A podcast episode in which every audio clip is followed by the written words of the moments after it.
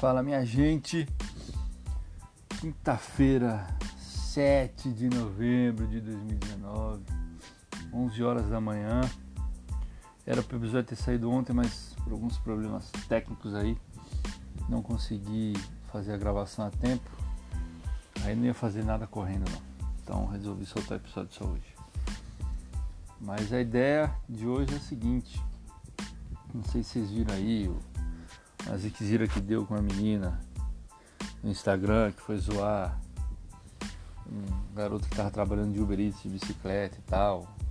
É famosinho no Instagram, cabeça vazia, aquelas pessoas totalmente imbecis, né, velho? O Guri ficou criticando o garoto, não sei o que, quer dizer, é, se a minha vida tá ruim, imagina desse menino, blá blá. E o que eu queria dizer é o seguinte, cara, o Brasil é um país muito doente, velho. O, Brasil é um país muito doente. É, as pessoas lutando para conseguir emprego, tá difícil para todo mundo, né? A gente ainda tá vivendo uma certa crise aí em alguns alguns cantos da economia, mas tem gente que fica nessa imbecilidade aí. É, a galera que tenta se salvar fazendo Uber Eats, fazendo Uber, fazendo entrega para iFood, fazendo entrega para Log, para Rap, né? sei lá, se cadastrando em empresa que faz lavagem de carro em domicílio, essas coisas todas, buscando trabalhar por conta, vendendo água no sinal, pipoca, saco de lixo, pano alvejado que seja, e vem sempre um babaca né, que não faz nada da vida não ser postar idiotice no Instagram e ganha dinheiro com essa merda, né? E nem criticar as pessoas que estão batalhando, estão lutando. O Brasil é o Brasil é esse país aí retardado, né, onde a galera se preocupa muito mais com o seu umbigo do que com a coletividade, do que com, né, com o próximo, né? Cara, tem que parar com essa idiotice do eu primeiro, sabe? É importante a gente defender nossos direitos, cumprir com nossos deveres, mas entender que o nosso irmão, quem está do nosso lado, também está na luta. Então não é motivo para zoação, não é motivo para tirar uma com a, com a cara do, tirar uma onda com a cara do do rapaz ou da moça ou de quem quer que seja. É só porque o cara está trabalhando de uma forma que exige mais empenho dele. Tá? Até porque com certeza tem caboclo aí que está vendendo água, pano, saco de lixo, paçoca, pipoca, o que seja no sinal e está tirando muito mais dinheiro no dia, tá? Do que os idiotas estão aí de prontidão para criticar. Certo? Esse era o ponto que eu queria falar com vocês iniciando o episódio de hoje. Cara, eu, eu não consigo entender, sabe? Eu não consigo entender. Instagram é uma ferramenta tão bacana para você divulgar ideias, para você divulgar valores, para você despertar as pessoas, certo? Para aquilo que elas querem fazer, despertar as pessoas para o fato de que não é o dinheiro que importa, é o propósito que você tem na sua vida, cara. Certo? Se você fizer um bom trabalho, explorando o teu propósito, explorando a tua vocação, a grana vai ser consequência disso aí. Entendeu?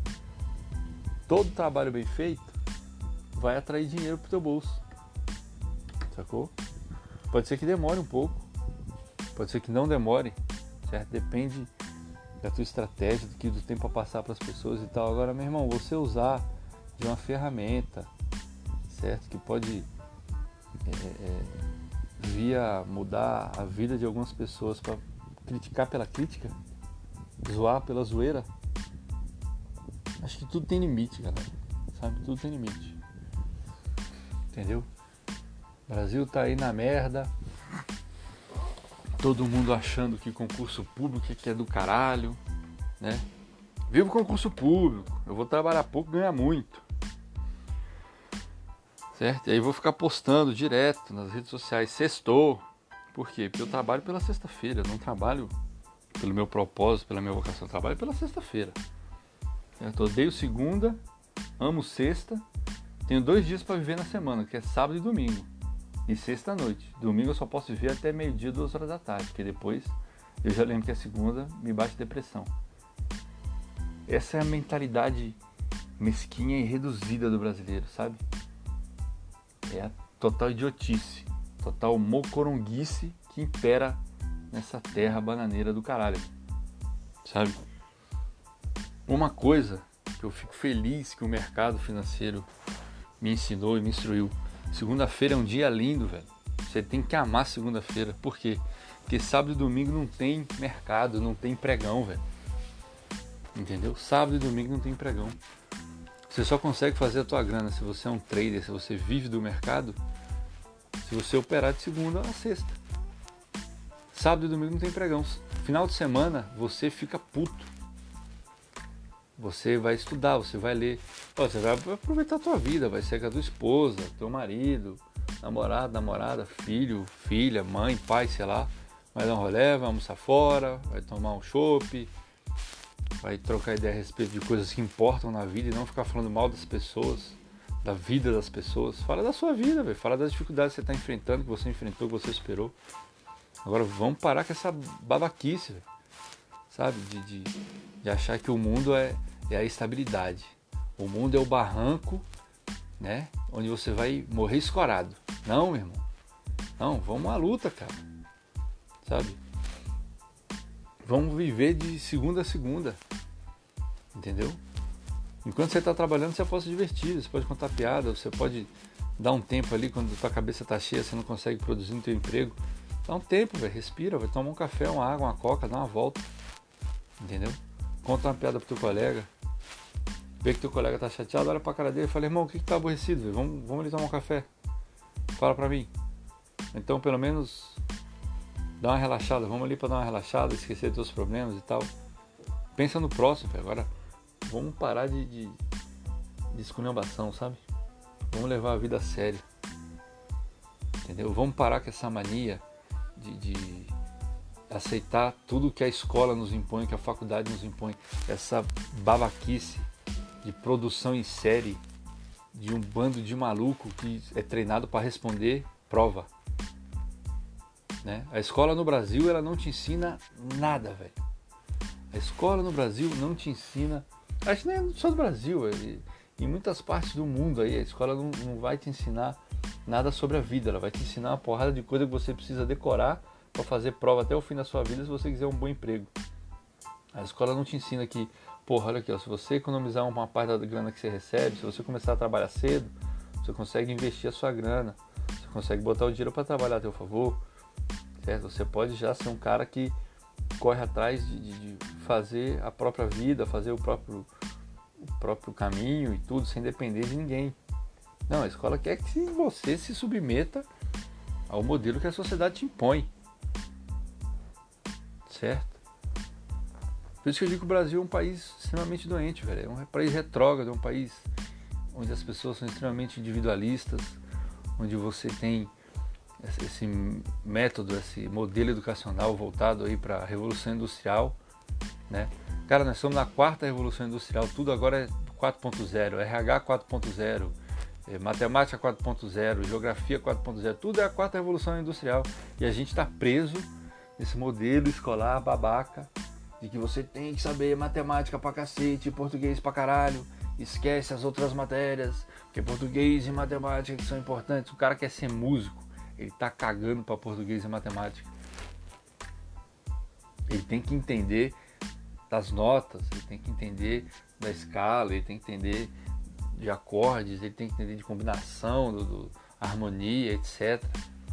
De repente, matemática até serve para alguma coisa nisso aí, mas não necessariamente aquele sendo de fórmula de Bhaskara, seno, cosseno, é, como é que fala, derivada, limite, o cacete. Pelo amor de Deus, cara. Sabe? Os pais também têm que parar com essa mania idiota, velho, de mandar o filho estudar igual um maluco. O filho tem que estudar, tem que ser bitolado, tem que estudar, tem que estudar, tem que estudar. Não, o pai tem que estar atento ao filho, à filha, certo?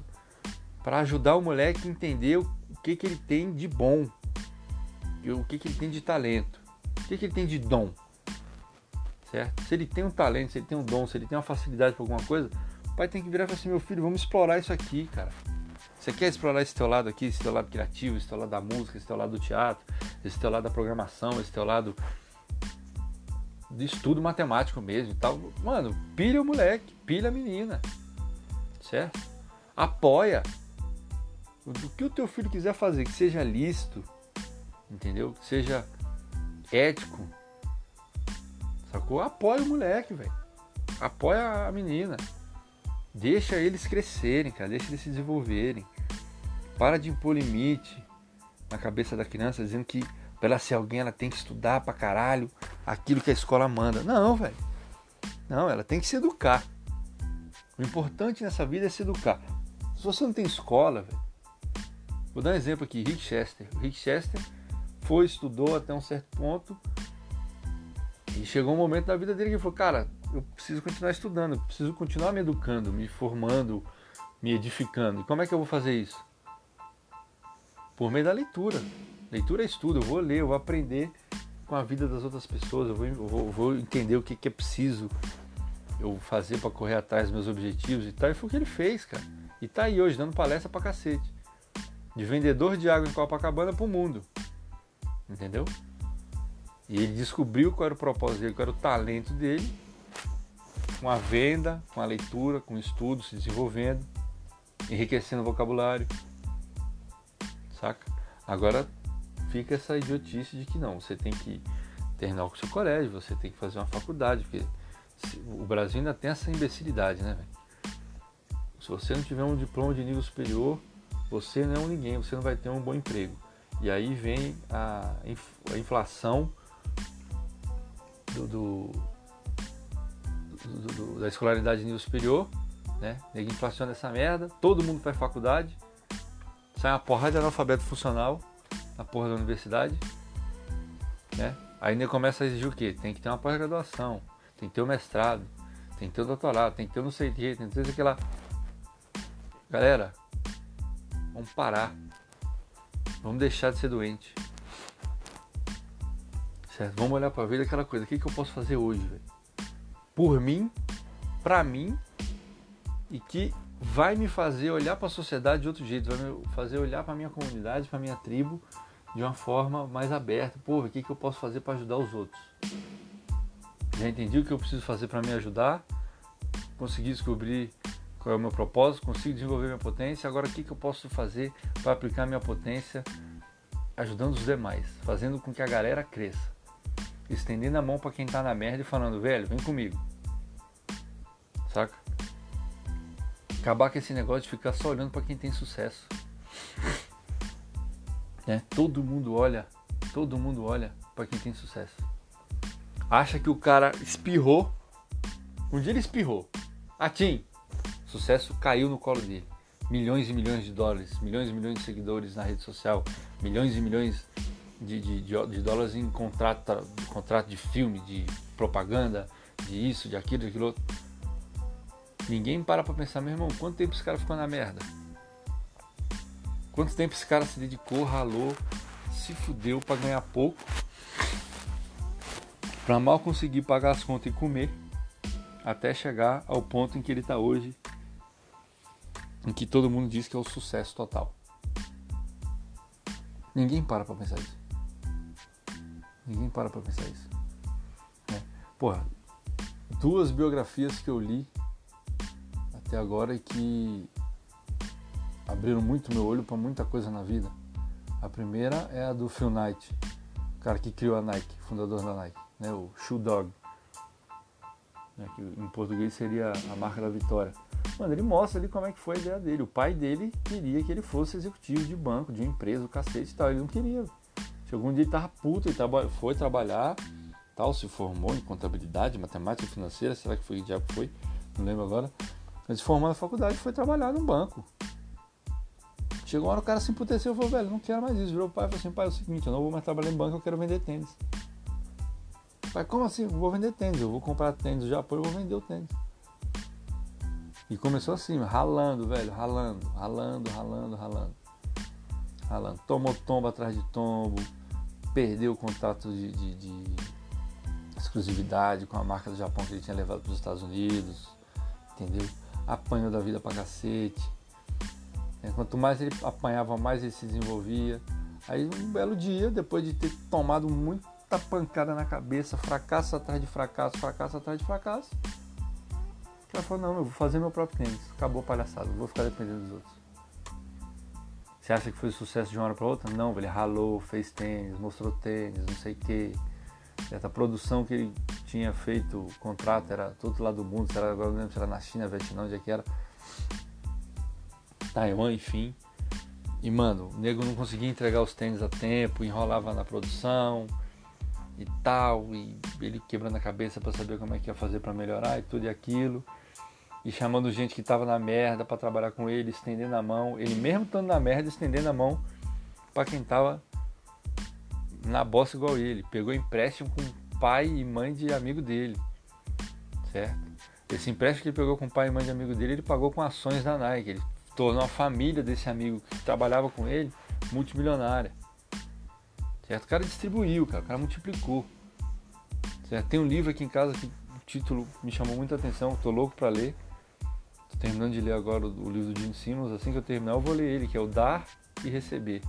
Primeiro você dá, depois você recebe. É mais ou menos isso que o título já indica. Né? Outro cara que eu li a biografia fiquei besta, fiquei de cara, mano. De cara, de cara, de cara. Steve Aoki tá? o DJ, certo? filho do cara que fundou o Benihana lá nos Estados Unidos e tal.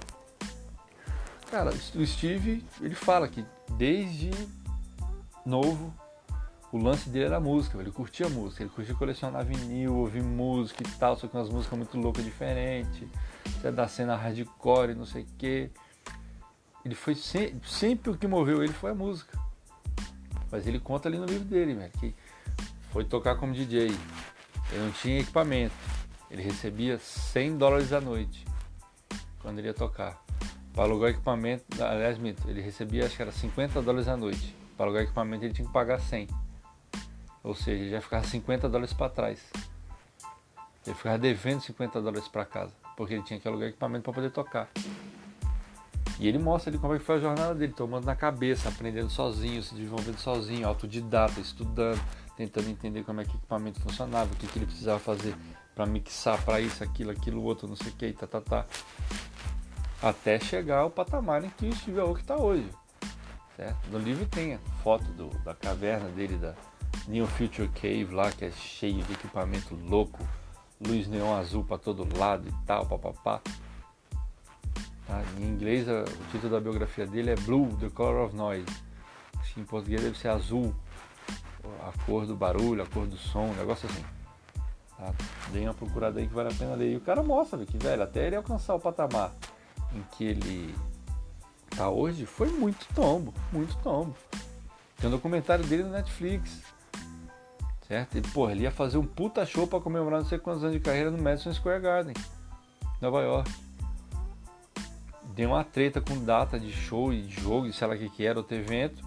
Ele perdeu o, a data, teve que cancelar o show no Madison Square, fez outro show em Los Angeles depois, um puta show na rua lá e tal. O prefeito abraçou a ideia e tudo, e tananã. E ele ficou puto, ele se sentiu um fracassado que, porra, divulguei para todo mundo que ia fazer no Madison Square, caralho, lutei tanto para chegar aqui e agora tomei essa pancada, que bosta e tal. Só que não deixou se desanimar. Ele não se deixou desanimar, ele foi pra, cima e falou, foda-se, vou fazer de outro jeito. Entendeu?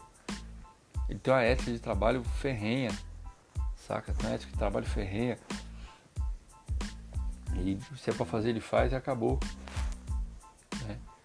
São coisas que a gente aprende, cara. E aquela coisa, o dia que você tá aborrecido, certo? Você tá de saco cheio, você tá cansado, você não, não quer sair, não quer ver gente e tal, mano, não sai, não veja gente, fica em casa, velho.